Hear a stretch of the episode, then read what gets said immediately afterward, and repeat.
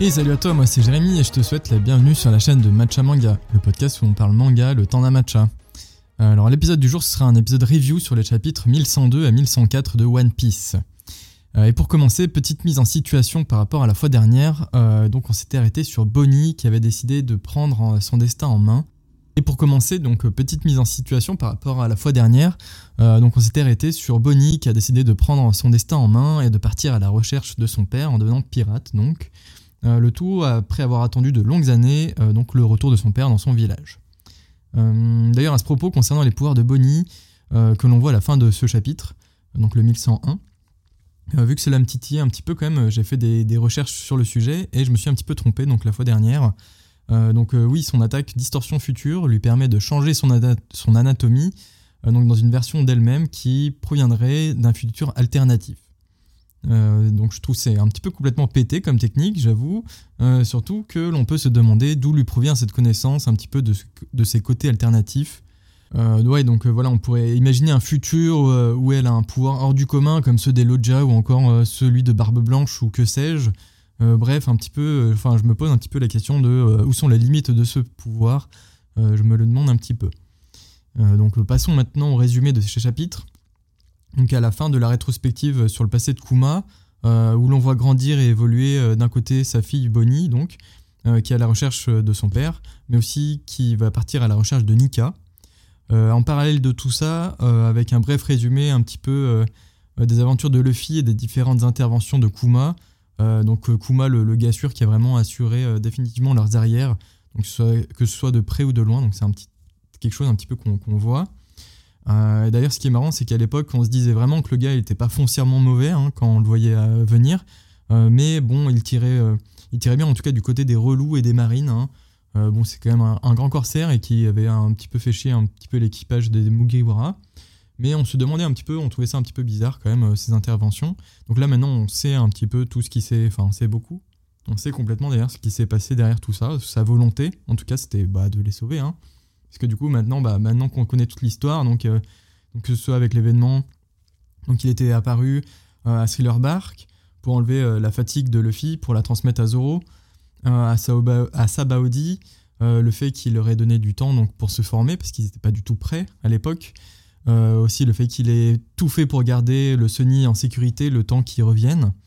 Et tout ça, au-delà du fait que ce soit le fils de son meilleur ami, euh, mais juste parce qu'il avait l'intuition euh, profonde que le fils serait, euh, serait Nika, en tout cas. Donc le voilà, en fait c'est même pas tout ça, en fait c'est juste il a fait ça parce qu'il avait l'intuition en fond de lui-même que c'était sa réincarnation possible. et ça, fait beaucoup de choses hein, quand même hein, quand tu vois un petit peu bah, tout ce qu'il a dû subir pour faire ça. Hein. Parce que franchement ouais le le gars il a tout fait pour les autres et la bonne cause dans toute sa vie. Et euh, du coup, tout ça dans l'ombre en plus, et sans pouvoir l'expliquer à cause du, deal avec le, gouvernement, c'est vraiment. franchement, son flashback, il est vraiment euh, hyper triste, parce que du coup, moi, c'est simple. Hein, à la fin donc, de ce chapitre 1102, euh, j'avais juste envie de chialer un petit peu, bah, comme Vegapunk et Bonnie qui. Qui, qui ont bah, du coup qui ont revu toute enfin qui ont compris et vu toute cette histoire hein, toute cette mémoire donc de Kuma franchement ouais tout en, vrai dans, One Piece tous les flashbacks te donne envie de chialer et celui-ci, euh, c'est peut-être le, max, quoi. Il, nous a mis le max, Oda, là, carrément. Hein. Euh, franchement, il est vraiment trop fort pour, pour exploser nos sentiments à chaque flashback. Euh. c'est assez incroyable. Il n'y a pas que les flashbacks, bien sûr, mais notamment dans les flashbacks, il, envoie la dose niveau sentiment, quoi.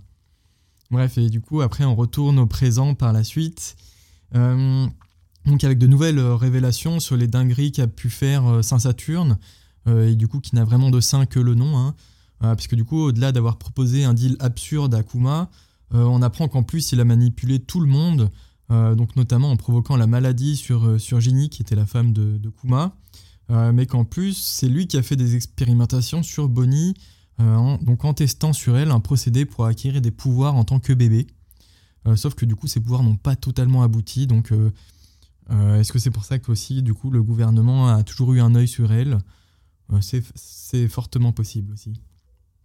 Parce que oui, du coup, on apprend aussi, euh, donc euh, euh, j'auto-réponds à ma question du début du podcast, parce que du coup, on apprend les limites du pouvoir de Bonnie, qui sont en fait sa croyance en l'avenir, si jamais en fait cet avenir arrivera ou non, bah, en fait, du coup, moins elle y croit, moins ces pouvoirs-là deviendront forts. Donc si elle ne croit pas, par exemple, que Luffy sera, sera Nika, bah, du coup, elle va perdre en pouvoir, par exemple. Voilà. Du coup, donc, ouais, à mesure qu'elle connaît la vérité, donc plus ses pouvoirs diminueront, seront plus ou moins forts. Et du coup, à contrario, plus elle y croit, plus ce sera fort. Mais du coup, à quel point, on ne sait pas trop. En fait, ça, ça reste du pouvoir de l'imagination, en tout cas. Euh, bon, en tout cas, on, voit en tout cas que c'est de plus en plus un sacré bâtard, ce Saturne, hein, euh, clairement.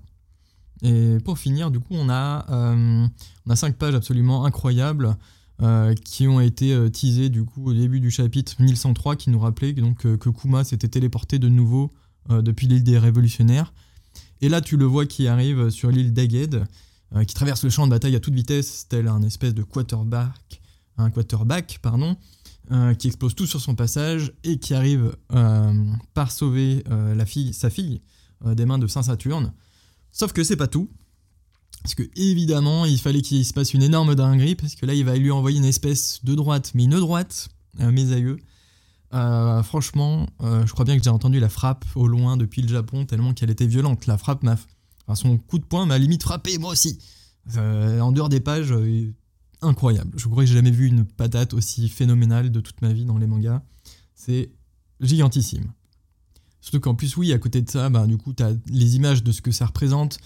Cette patate qui est une espèce de condensé de toute la frustration, du ressentiment, euh, de la haine, mais qui est aussi totalement libératrice, parce que putain, franchement, on le sent que c'est un acte euh, qui fera le plus grand bien à notre ours adoré, euh, qui a envie de se soustraire de toute cette machination qui a fait de lui un être totalement soumis au gouvernement. Même si, bon, actuellement, c'est plus un robot sans conscience, mais bon, t'as compris, compris l'idée, quoi.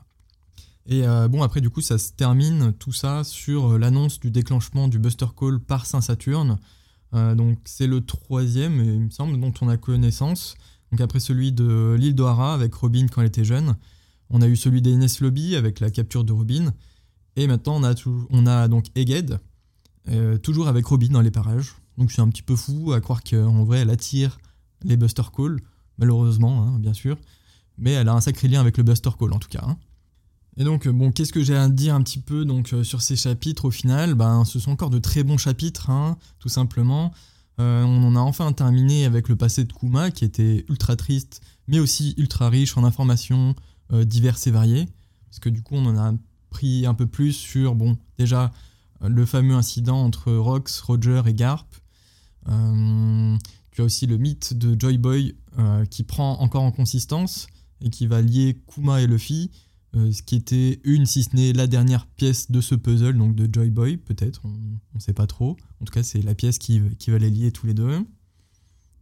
Et enfin, tu as toutes les manigances du gouvernement, encore et encore. Hein. Euh, ça n'en finit plus. Euh, mais c'est aussi pour ça qu'on kiffe cette histoire de Dingo, parce que c'est ce lore sans fin qui est mis en place année après année, chapitre après chapitre, pour notre plus grand plaisir, évidemment.